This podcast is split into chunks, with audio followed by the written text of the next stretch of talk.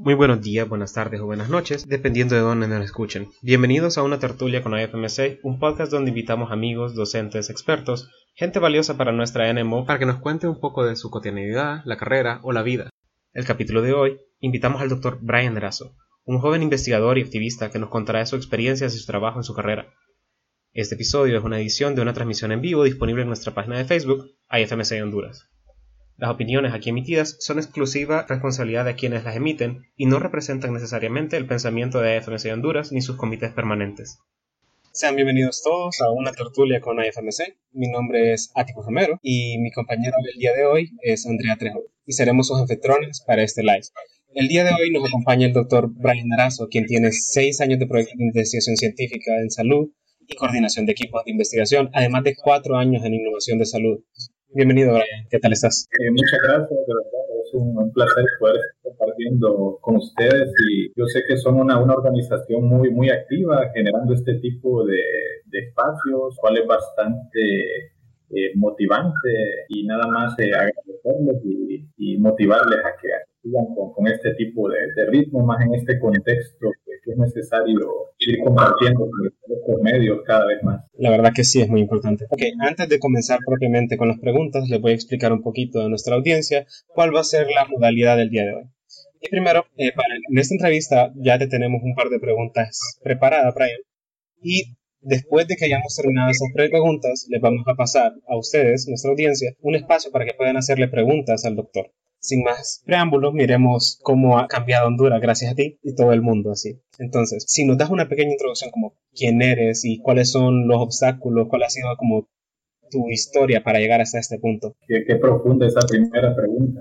¿eh? solo, solo danos un, un breve resumen así de como quién eres bien en la dimensión filosófica, pero de manera general, iniciar viviendo mis, mis raíces, soy orgullosamente tengo raíces pateplumas, aunque me nací y creí en, en Tegucigalpa. Desde muy temprana edad me llamó la atención mucho todas las ciencias naturales y, y después también en el transcurso de, mi juventud la parte de, ciencias sociales y, y, decidí estudiar el campo de, ciencias de la salud, específicamente medicina, porque siento que, en la medicina convergen todas estas ciencias, tanto del campo social como de las, de las ciencias naturales, y, es una combinación bastante motivante. Luego también desde muy temprano como estudiante me fui involucrando en bastante actividades extracurriculares y de, y de organizaciones que me permitieron ir desarrollando experiencias de tener con más contacto con las comunidades, ir haciendo algunos o involucrándome en algunos proyectos que estaban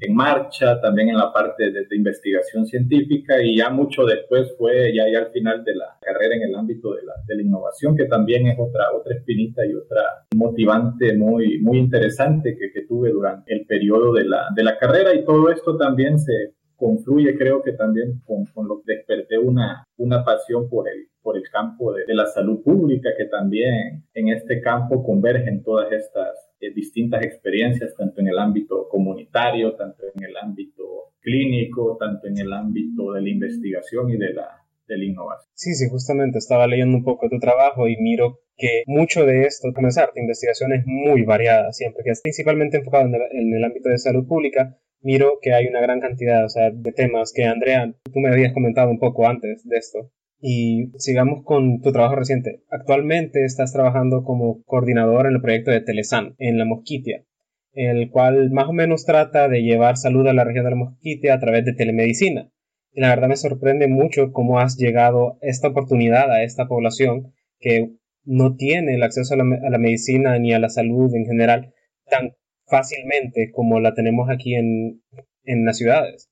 Y el proyecto ahorita consta aproximadamente de cuatro áreas de la salud, que son la medicina, fonoaudiología, terapia física y rehabilitación y nutrición.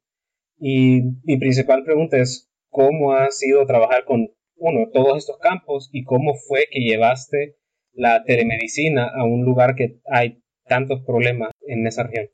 Sí, a nivel de esta parte de, involucrar a las diferentes disciplinas, creo que, que la experiencia ha sido muy enriquecedora en cuanto a entre más disciplinas están participando eh, en un proyecto o en una intervención, eh, específica, es mucho mayor el alcance que, podemos tener. Hoy por hoy no podríamos eh, concebir un proyecto de, investigación o de innovación si no fuera de manera multidisciplinaria. De verdad creo que esa es una, una lección muy importante y que también aconsejaría que, cada vez nos involucremos más entre, entre disciplinas, que lastimosamente el, el sistema de educación superior tradicional no muchas veces está estructurado para poder tener esos puntos de encuentro con las distintas disciplinas. Generalmente uno lo hace esto de manera extracurricular y luego va haciendo una red de alianzas con, con las diferentes carreras, con las diferentes especialidades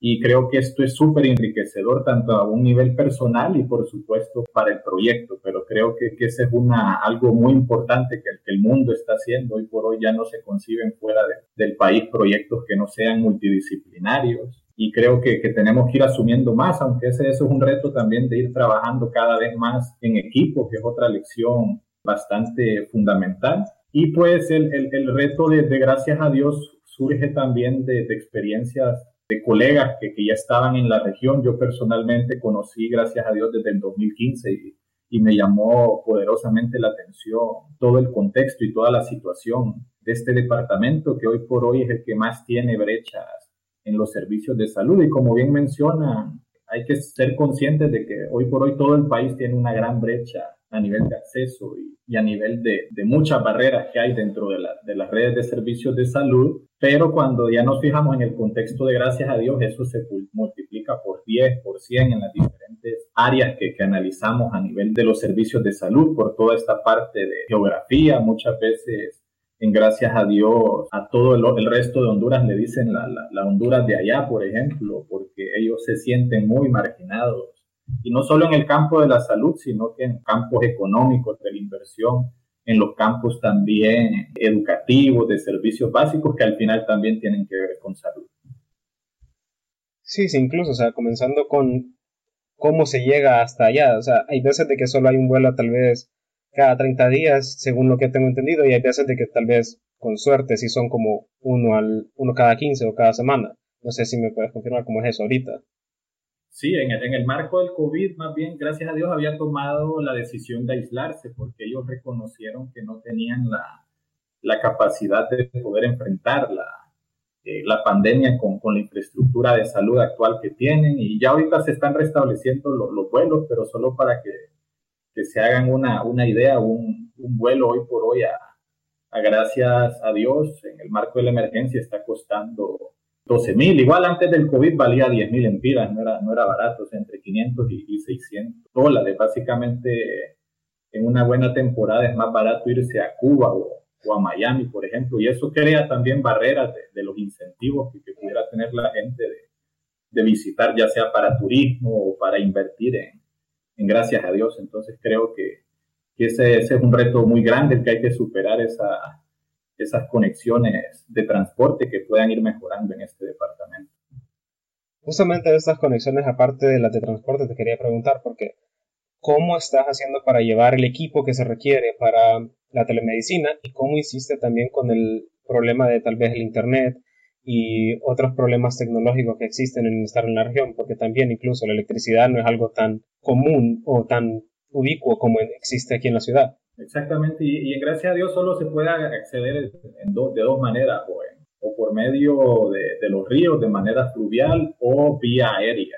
Eh, vía terrestre, hoy por hoy, en el futuro no se va a poder porque hay una clara protección que tienen los mismos pueblos misquitos hacia la, la protección de la, de la biosfera del, del río Plátano y, y, no sería factible realizar una, una ruta, ruta terrestre. Entonces, eh, generalmente no, nos estamos movilizando por esos dos medios. Hay equipos un poco más grandes que se tienen que enviar por vías marítimas que salen de la Ceiba o, o Trujillo hacia la cabecera de, eh, de, gracias a Dios y de ahí también se, hay una red fluvial interna también que, que muchas veces hay, hay aldeas o, entre municipios un transporte en lancha puede andar, eh, hay comunidades que quedan a media hora, hay otras comunidades quedan a cinco horas en lancha, hay otras comunidades entre municipios que uno puede andar en una lancha 18 horas, entonces es bien variante y, y es un reto bien importante a nivel de la energía eléctrica.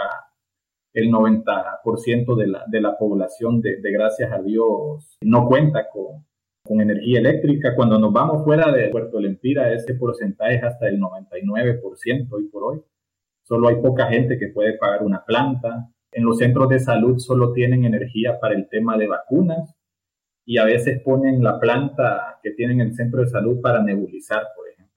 Entonces ahí tocó invertir en, sistemas de energía solar que permitieran también darle sostenibilidad a todo el tema de, equipamiento informático y equipamiento biomédico que trae consigo telesalud. Entonces sí, totalmente es un reto. En temas de conectividad, por lo menos eh, nosotros estamos trabajando hoy por hoy en las cabeceras municipales y ya en los últimos cinco años sí ha habido mayor inversión de infraestructura, sobre todo en los proveedores privados lastimosamente Hondutel no, no ha seguido avanzando en, en esa materia, pero entonces ahora sí uno tiene por lo menos conectividad móvil en las cabeceras. Ya fuera de las cabeceras es otra realidad que ahorita nos estamos tratando de expandir, pero es un reto que tratamos, estamos tratando de, de resolver mediante otras alternativas ya de radiofrecuencia, internet satelital para poder llegar a comunidades mucho más en el interior. ¿Cuánto tiempo crees que tome tal vez expandirse, en especial con la parte satelital, que creo que sería lo más fácil para llevar Internet en todas esas otras regiones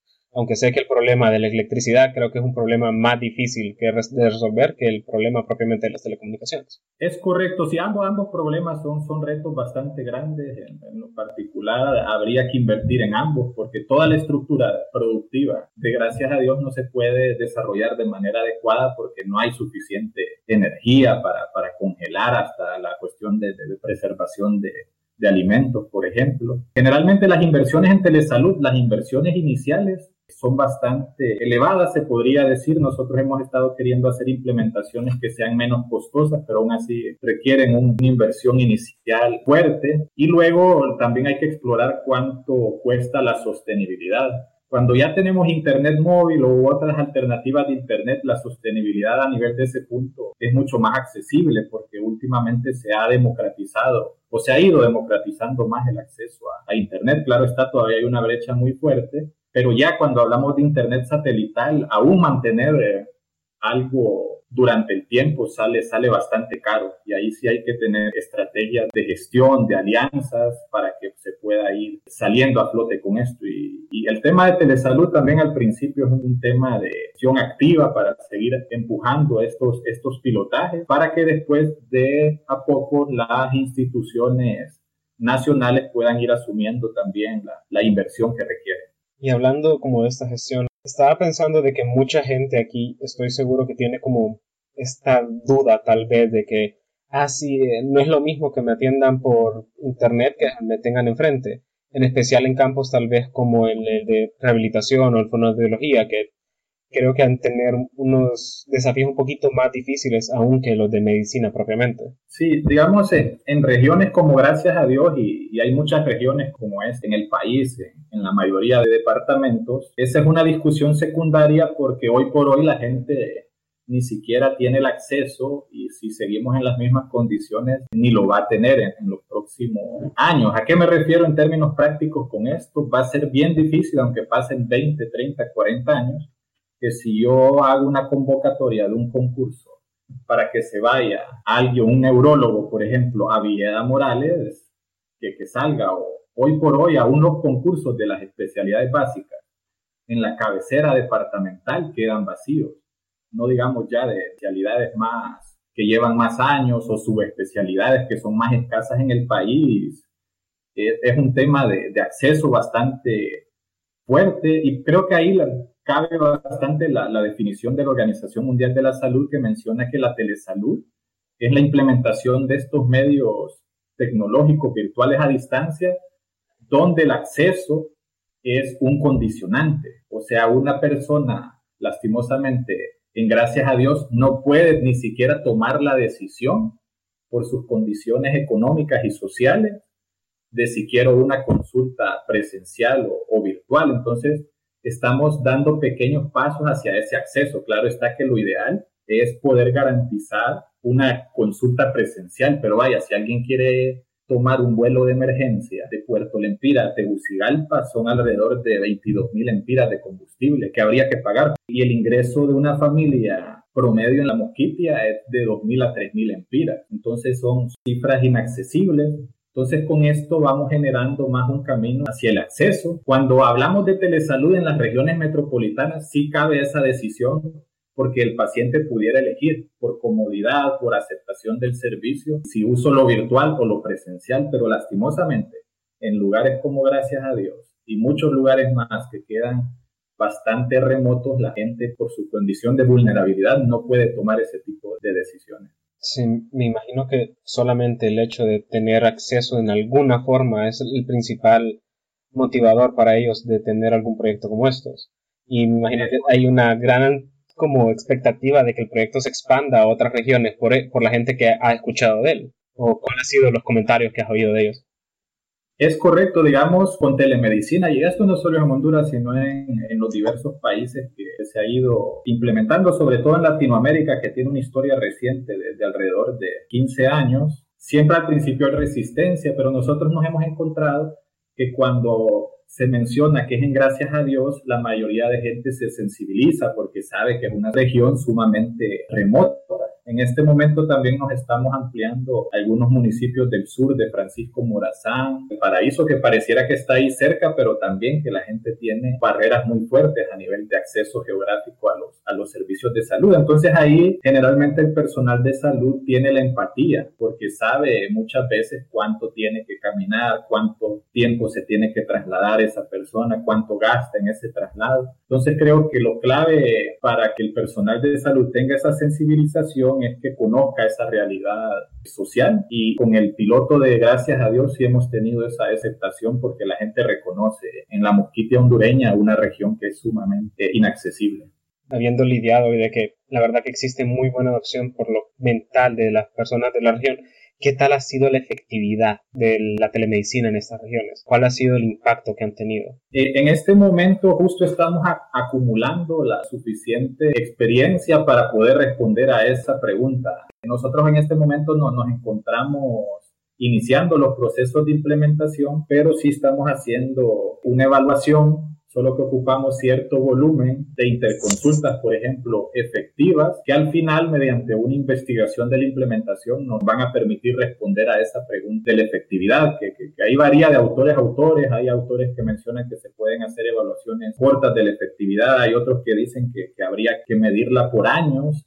Entonces, en este punto no quiero pecar de adelantarme a los hechos y a la evidencia, pero es algo que creo que ya para para el último trimestre de este año ya vamos a tener evidencia más contundente al, respecto, pero sí mencionar que ha habido eh, muy buena aceptabilidad por parte del personal de salud. Las mismas comunidades también lo, han empezado a ver como una alternativa de, solución, las corporaciones municipales también, y luego veríamos esa parte de la efectividad mucho más a profundidad.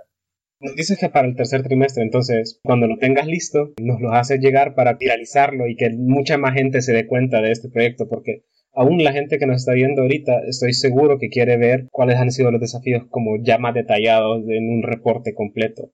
Porque sé que muchos de los que están viendo aquí hoy quieren llegar a ser como tú, un gran investigador, un gran, tener un gran impacto social. Y la verdad que es una de las metas que creo que aspiramos muchos de nosotros, me incluyo en esto. Y ahorita, aparte de este reporte, ¿cuáles son tus metas como próximas con este proyecto y a largo plazo del Telesal. Sí, siempre que este piloto de gracias a Dios nosotros lo hemos visualizado como, como una referencia para el país, para ir generando capacidades técnicas locales, para ir generando, como les mencionaba, la evidencia suficiente que eh, luego en el futuro nos permita replicar esto en, en, otras zonas del país y también fuera del país, porque sabemos que que hay muchos países que aún todavía no, no, no tienen servicios de salud muy amplios, como Guatemala, como Nicaragua, que bien se podrían beneficiar de estas experiencias. Ya hemos entrado en contacto con unos actores de, de la mosquitia nicaragüense, por ejemplo, para poder ir escalando el proyecto hacia allá. También el, el contexto COVID también nos ha dado la oportunidad ahorita de ampliar la red a más hospitales a nivel de Tegucigalpa, ampliar la red, como les mencionaba, al sur del paraíso, en Valle, en, Choluteca y en el sur de Francisco Morazán. Entonces justo ahorita este año vamos a tener una escalabilidad a cinco departamentos. También vamos a crecer a... Ahorita estábamos manejando el proyecto en cuatro de los seis municipios de gracias a Dios, pero creo que ahorita también, antes de cerrar este año, vamos a estar ya con presencia en todos los municipios porque también surgió un apoyo adicional, una inversión inicial que adicional, perdón, que se va a estar haciendo en, gracias a Dios. Entonces creo que el contexto COVID puso de realce la necesidad de la telesalud y cómo puede aportar. Entonces nos está acelerando esa visión que nosotros teníamos de tratar de, ir escalando en el país y, por supuesto también tenemos una, una visión regional a nivel centroamericano que podríamos aportar mucho. Hasta el momento nos podrías comentar algunos de los servicios que se están ofreciendo por medio del programa de telesalud en la Mosquite. Sí, generalmente los programas de telesalud empiezan con, un servicio en específico. Ahí nosotros sí fuimos algo, algo tercos, podría decir, y, tratamos de sumar la mayor cantidad de, de servicios posibles. Cabe mencionar que en telesalud hay bueno, hay más de dos vertientes, pero las dos principales tenemos el tema de telemedicina o teleasistencia y tenemos el tema de teleeducación. Entonces hemos estado tratando de trabajar en, ambas ramas, de cómo podemos tener un, un, programa continuo de formación del recurso humano en salud a distancia, porque el personal de salud, en gracias a Dios, no, es un, no son profesionales que se puedan estar movilizando a cada ratito. Y también en el, en el otro lado está la parte de teleasistencia en teleasistencia sí ya tenemos en, la red ya capacitados y, y, ahorita haciendo los primeros ejercicios de, interconsultas a más de 10, servicios de especialidad, que entre ellos están las cuatro especialidades básicas. Tenemos también a ortopedia, a neurología, a psiquiatría, se nos ha sumado eh, últimamente también en el tema de teleemergencia, que es otra, otra subrama de la telemedicina, pediatría intensivista, también se ha sumado nefrología, muchas subespecialidades pediátricas, también con el Hospital María, que nos ha estado empezando también a, eh, a colaborar bastante de cerca con dermatología pediátrica, neurología pediátrica. Y así se van, ir se van sumando actores también de los, de los otros hospitales según qué pueda poner cada una de las redes. Pero de manera general, la aspiración es poder ir creciendo como red, porque al final el trabajo de telesalud es un trabajo en red y que de manera progresiva va aumentando esa cantidad de, servicios. Otra de, de las preguntas que, que habías hablado y que hemos conversado también anteriormente era acerca de la expansión más allá de, la mosquitia. Entonces, eh, si nos puedes contar cuáles son los planes de cómo se quieren extender eh, geográficamente en el país y a qué otras comunidades quieren llegar con el proyecto. Creo que me atrevería a decir que no hay departamento en, en el país que no se pudiera beneficiar de estrategias de, de telesalud, porque en todos los departamentos tenemos municipios sumamente postergados. A veces uno diría que en Francisco Morazán no, pero créanme que hace poco anduvimos allá en los municipios de Reitoca, Curarén, Alubarén, y, allá son trayectos, y eso que en carros particulares que tienen eh, tracción de, en las cuatro ruedas, como trayectos de dos a tres horas, no digamos en condiciones de clima más fuertes, y, a la gente le toca hacer esos trayectos muchas veces eh, a pie o, o en buses grandes que son sumamente más, más lentos. Y así es en todos los departamentos, en Comayagua, que también creeríamos que está cerca, hay municipios sumamente alejados. Entonces nosotros, nuestra aspiración es identificar todos esos municipios con, grandes barreras de, de, acceso y poder irnos expandiendo, que hoy por hoy, como les digo, la intervención empezó en un departamento y ahorita en, menos de 18 meses se está creciendo a, a cinco departamentos y luego sería la, la aspiración ir ir como un efecto dominó, claro está, de manera progresiva y, con los consensos adecuados aumentando esta red, que si pudiera ser de escala nacional sería lo, lo ideal. Ya viendo como todo este proyecto actual, quería hablar un poquito de otras publicaciones más antiguas tuyas, de las que me llamaron la atención, en especial dos que fueron con colaboraciones con asociaciones externas, por decir así, mucho más grandes, que fueron con Bajo en la publicación de Cirugía Segura y con JICA en la sistematización de buenas prácticas en atención primaria de salud. Sí, en, esa parte de, la, de la Organización Panamericana de la Salud, a mí me gustaría resaltar sobre todo la experiencia que tuve ahí como, como pasante. Creo que fue una experiencia muy estimulante y he tratado de ir viendo, teniendo experiencia en cada una de las trincheras, porque es muy distinto cómo trabaja ya este organismo internacional a cómo trabaja una ONG local o sector gobierno, por ejemplo. Entonces creo que esa experiencia fue muy interesante para ver otros tipos de dinámicas de trabajo, aprender de, también de, mentores internacionales que estuvieron ahí muy, muy de cerca. Y también creo que, que esa sería una, una muy buena recomendación. Creo que la, la Organización Panamericana de la Salud siempre mantiene de manera constante un programa de pasantías y voluntariados que, es muy estimulante. Y a ustedes que, que, sé que les gusta el campo de, la salud global también creo que, que sería muy positivo para aplicar y poder realizar cuando tengan un tiempo ahí un poco más holgado. Y con, con la parte de, de, la sistematización de buenas prácticas en APS, creo que ahí rescataría dos cosas. En primer lugar, también poder trabajar con un consultor de muchísima experiencia, el doctor Patricio Barriga, que lastimosamente él, falleció eh, hace no mucho tiempo, pero que tenía mucha experiencia en el campo de la investigación cualitativa y creo que también me, me acerqué en ese campo gracias a él también me, dio la experiencia de poder ver cómo a nivel local hay personal de salud haciendo pequeños cambios, eh, no conformándose con su realidad y, esos pequeños cambios son fuera de la institucionalidad oficial que muchas veces cuesta mucho más que haga esos, esos cambios. Entonces ahí puede tener la experiencia de, ver experiencias en, en Olancho y el Paraíso de personal de salud muy comprometido tratando de hacer las cosas distintas. Nos comentaste ahorita que fue a través de programas de voluntariado que entraste a trabajar con el documento de cirugía segura, pero ¿cómo fue que entraste a trabajar con JICA? Con, con JICA fue ahí con una colaboración que en ese momento estaba desarrollando la, cooperación japonesa con el Departamento de Salud Pública de la Facultad de Ciencias Médicas de la, de la UNA. Y yo en ese momento justo estaba ahí en el departamento y pude participar en esa, en esa experiencia. Era un trabajo colaborativo interinstitucional hablando un poco más de las investigaciones que has hecho. Quería saber, sé que es como preguntarle a un papá cuál es su hijo favorito, pero ¿cuál ha sido la investigación de las que has hecho la que más te ha gustado? Eh, ahí yo creo que, que podría meter en, en, un costal sobre todo la, la orientación de, la, de, las investigaciones y también recomendarles a, a ustedes esa parte porque la, las investigaciones que más me han dejado como esa, esa satisfacción son las investigaciones que están asociadas a intervenciones o implementaciones que uno mismo está haciendo o, o es partícipe. ¿A qué me refiero con eso? Por ejemplo, cuando tratamos de, implementar un nuevo, un nuevo, aplicativo, por ejemplo, digital, y después medimos, hacemos una evaluación de esa implementación y con esa evaluación después podemos cambiar cómo estamos generando la, la implementación. Creo que esas, esas investigaciones que también tienen una parte de acción son las más estimulantes porque uno puede ver de un solo la, la utilidad de esa investigación, igual ahorita con, con, la que hicimos de conocimientos, actitudes y prácticas en telesalud, en gracias a Dios, cómo esa investigación en tiempo real nos iba sirviendo para, para hacer cambios en la implementación del proyecto, por ejemplo.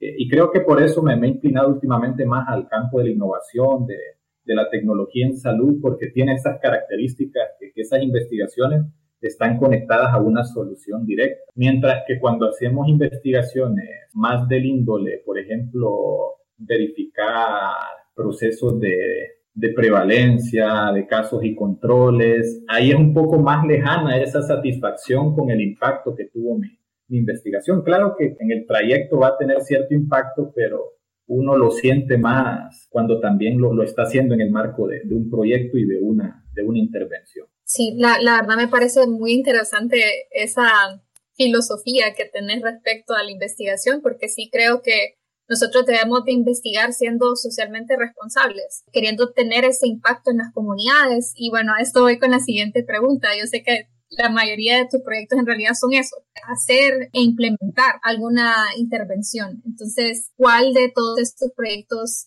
consideras, bueno, incluso eh, ya midiéndolo, que ha tenido el mayor impacto?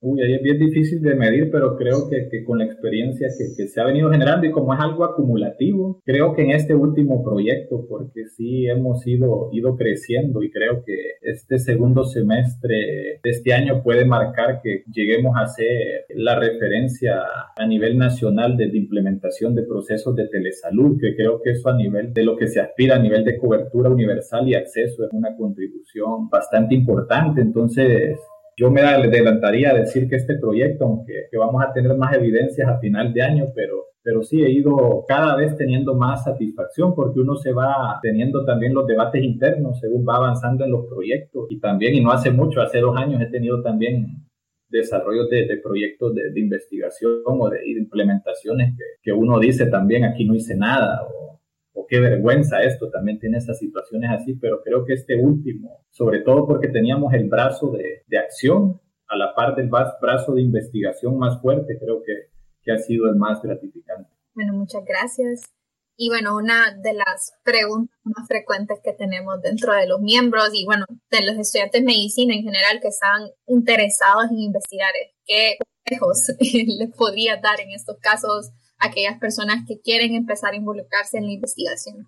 Sí, siempre eh, los consejos que doy parten del contexto en Honduras, que lastimosamente no tenemos una red de investigación tan fortalecida.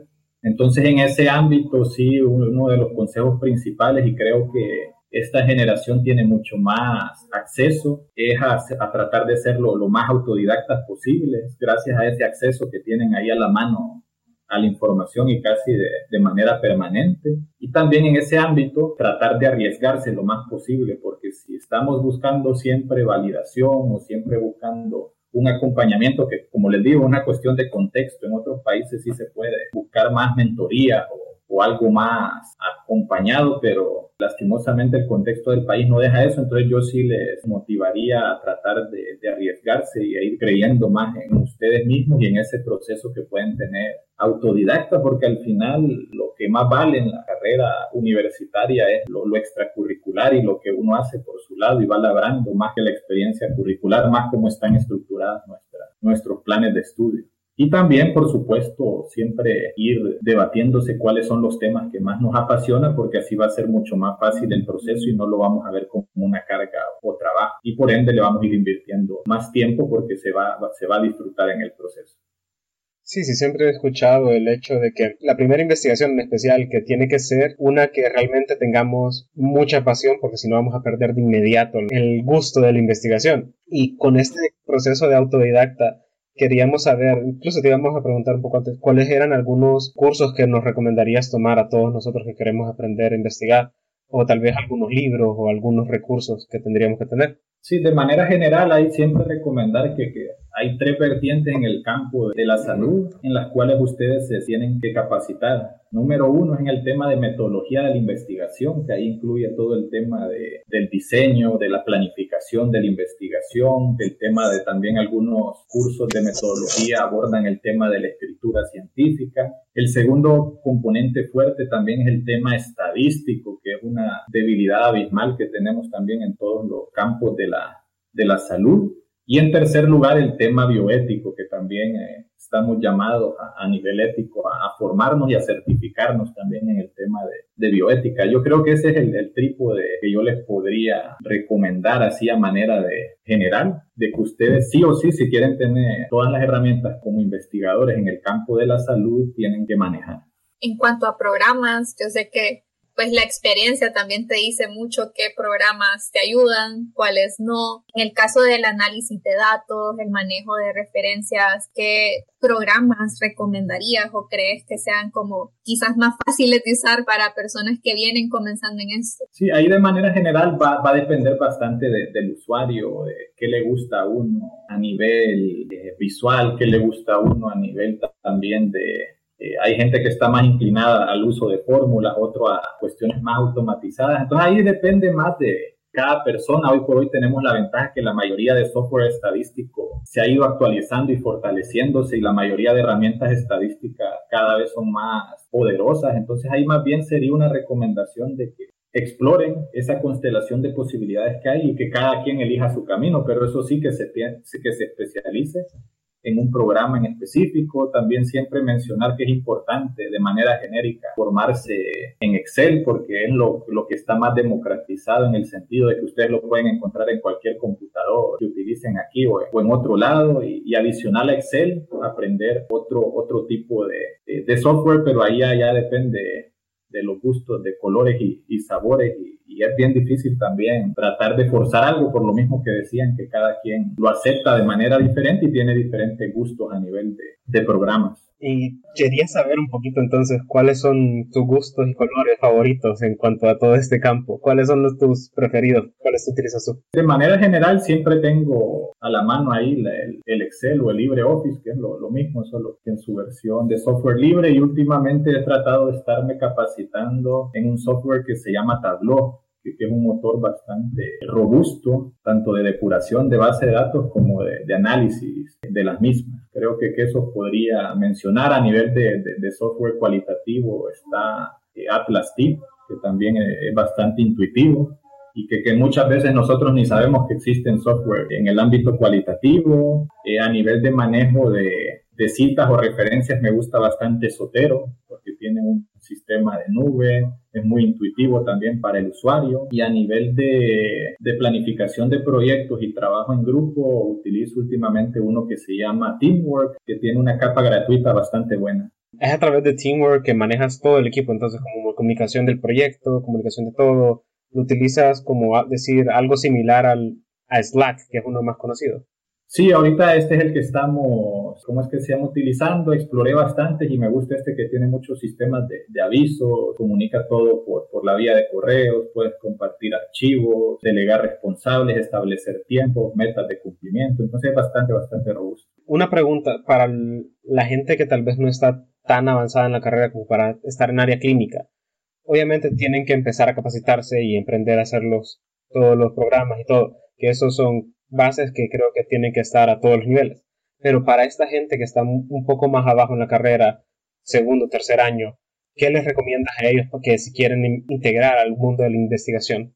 Pues ahí sobre todo no tener miedo, empezar desde temprano, porque hay mucha, hay mucha gente que, que, yo he escuchado que tiene bastante inseguridad en el sentido de vengo empezando, todavía eh, no tengo la capacidad o, o, debería involucrarme más tarde, pero creo que desde el inicio de la carrera tiene que estar en la médula esta parte de investigación científica, porque la investigación científica es también parte de la raíz del, pensamiento crítico, por ejemplo. También eh, esa parte de ir explorando temas para ver qué, qué les va y, y, no tener miedo porque este es un tema también de, de ensayo que uno aprende más rápido y de manera más impactante de, los errores, entonces no tener miedo tampoco a esos pequeños deslices que, que puede tener o trabajar en temas que no le gusta, creo que también es parte de una experiencia. Entonces creo que, que esos serían los dos consejos principales, ¿no? no tener miedo de iniciar temprano y, y tratar de explorar varias temáticas.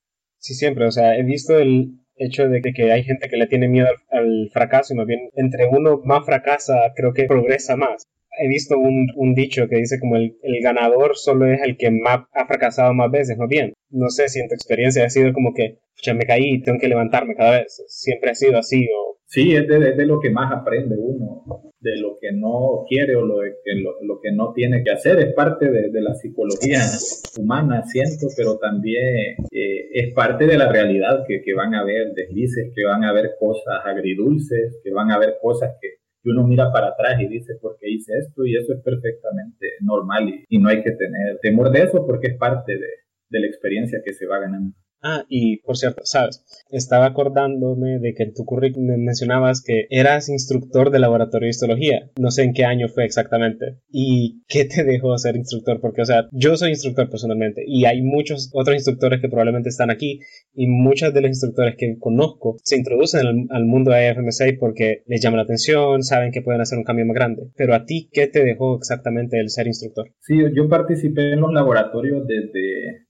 que terminé la parte de, ciencias morfológicas, empezando con histología, y fue una experiencia bastante bonita de, ir también progresando en ese tema de trabajo en, equipo, de ir conociendo colegas a, mayor profundidad, que hoy por hoy yo, yo me los encuentro y, tal vez nos, nos, mantenemos en comunicación porque hubo ese, ese tipo de relacionamiento a nivel de la mentoría, también tener grupos más pequeños a nivel docente es mucho más estimulante porque uno siente que, puede tener también una, una mayor incidencia. También a, nivel personal me ayudó mucho ya cuando también fui instructor de la parte clínica en poder ir desarrollando mayor experiencia con los pacientes, ir generando también esa actividad más cercana de mentoría que muchas veces uno, uno aprende más en, los laboratorios que en las clases tradicionales. Entonces creo que eso me siguió aumentando ese, ese gusto que ya tenía por, por la parte de la docencia. Toda esta parte como de docencia, estar entre las investigaciones, todos tus demás trabajos de voluntariado, imagino que tienes una función de regular tu tiempo increíble. ¿Cómo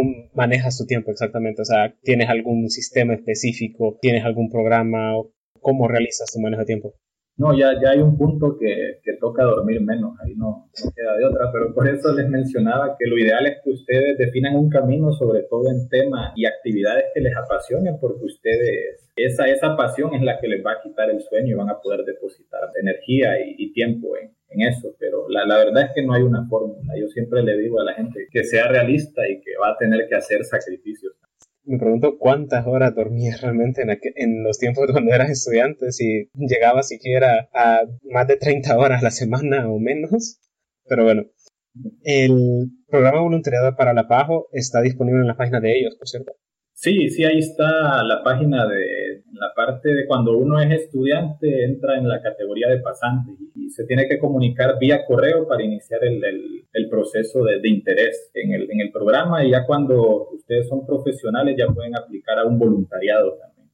Ahorita teníamos una pregunta también de uno de los que nos está viendo. Eh, René Schunder nos pregunta en que nos contara un poquito de sus experiencias con respecto a las dificultades que presentan las primeras publicaciones en revistas y cuando aún no se tiene tanta experiencia en el área, ¿qué recomendaciones nos podría dar? Sí, en esa parte de las primeras publicaciones, digamos eso, eso es un gran reto y, un consejo sería que ustedes lo hablaran desde el inicio y planificaran desde el inicio todos los tiempos y consensos que llevan la parte de la escritura científica a veces uno mira como, ah, no, eso de escribir solo es un pedacito y, y al final lo hacemos, lo, lo, más fuerte es la recolección de datos o el análisis de datos, pero no, al final ese ejercicio de escritura científica es un, es un reto bastante fuerte y, y ahí tiene que ver bastante el trabajo en equipo y también que la gente en los equipos de investigación también se tienen que asumir liderazgo para ir empujando ese tema de la, de escritura científica, porque si lo dejamos a responsabilidad de todos en el equipo de investigación, no se avanza y generalmente las, las investigaciones van quedando engavetadas.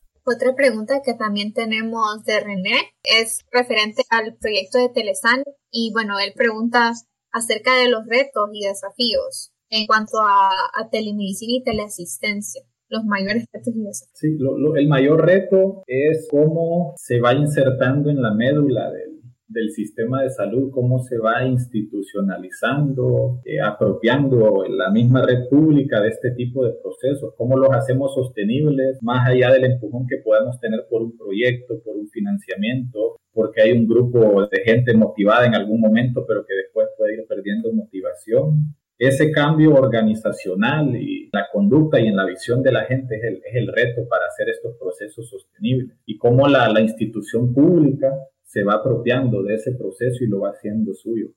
Bueno, por el momento no tenemos preguntas adicionales, a menos de que salga uno en el próximo minutito. Pero bueno, adelantándome un poco, muchísimas gracias por estar acá el día con nosotros y compartir sobre tu experiencia y bueno, las líneas de investigación que has manejado que creo que son muy distintas a la concepción que nosotros tenemos desde de que nos canta esa idea de investigación en la, en la facultad, de que investigación es solamente o clínica o, o básica. Y, bueno, la verdad es que es muy interesante ver todas estas experiencias y en realidad el impacto que estás teniendo en el momento prácticamente. Entonces, muchísimas gracias por poder compartir con nosotros. No, muchas gracias a ustedes y de verdad muchos éxitos en esas actividades y nada más. Espero sigan, sigan promoviendo este tipo de, de espacios y, y, muchas actividades más en el campo de la, de la investigación que yo sé que va a ser así. Y una última cosa, ¿algún consejo final que nos quisieras dejar a todos nosotros? ¿Algún pensamiento final?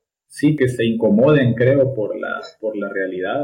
Que tienen que asumir como generación también un, gran reto de, de lo que tenemos como por delante como país, pero también asumir un compromiso de tratar de transformar el país y no abandonar, porque lo, lo más fácil es irse para afuera a un lugar con, con, mayor, con mejores condiciones y oportunidades, pero por algo nacimos aquí y va a haber que ir avanzando de a poco y tener ese compromiso y, saber que, van a haber a veces dificultades, pero, pero no desmayar por eso. Ya no tenemos más preguntas de nuestra audiencia y creo que con esto terminaríamos. Muchas gracias realmente, Brian. Y también muchas gracias a nuestra audiencia por habernos dado un poquito de su tiempo hoy. ¿Algún sitio, alguna forma que quieras que te contacte alguna persona? Si nos lo quieres decir. Ah, puede, ser por, correo, no sé si ahí se lo, se lo escribo en el... Sí, sí, saben, cualquier eh, forma de contacto, cualquier en, cosa que nos quieras compartir a todos los demás, sí, sería muy bienvenido, la verdad.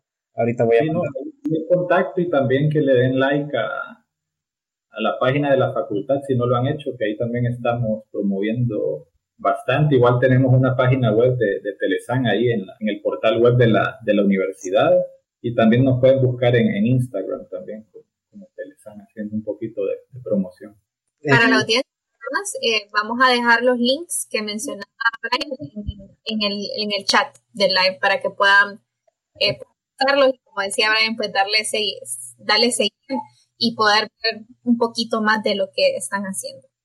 Correo de Elson, brianerazo7 arroba gmail.com y arroba telesanhn para Facebook y demás redes sociales. Con eso sería todo. Muchísimas gracias, Brian. Esperamos